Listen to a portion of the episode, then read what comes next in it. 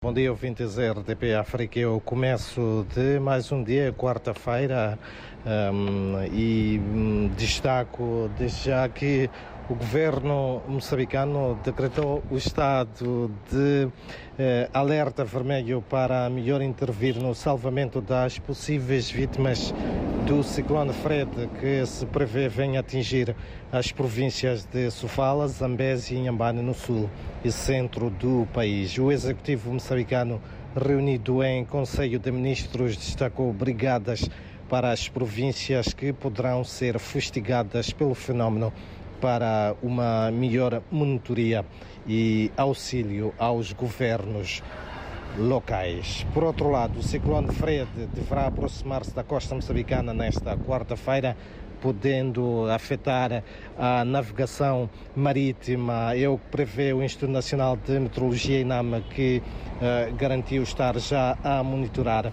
o fenómeno. Por outro lado, as autoridades de saúde na província de Sofala estão preocupadas com o elevado registro de casos de cólera. Neste momento, a província hum, conta com um cumulativo de 1.354 casos em nove distritos 24 dos quais, 23 dos quais na cidade da Beira e um registro de três óbitos. Olhamos para outras notas.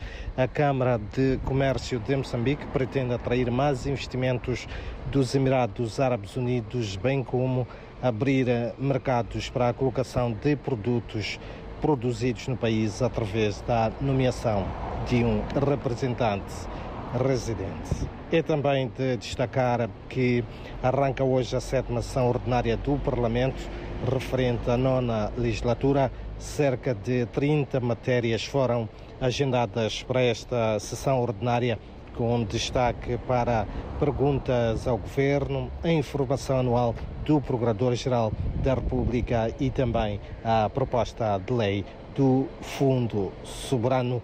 E no desporto, a seleção moçambicana de sub-20 defronta hoje o Senegal naquele que será o seu segundo jogo na Taça das Nações Africanas da categoria que decorre no Egito, isto uh, depois do empate a um golo no jogo de estreia. São então estas algumas notas de destaque para este dia em que a cidade de Maputo vai registrar uma temperatura máxima de 29 graus.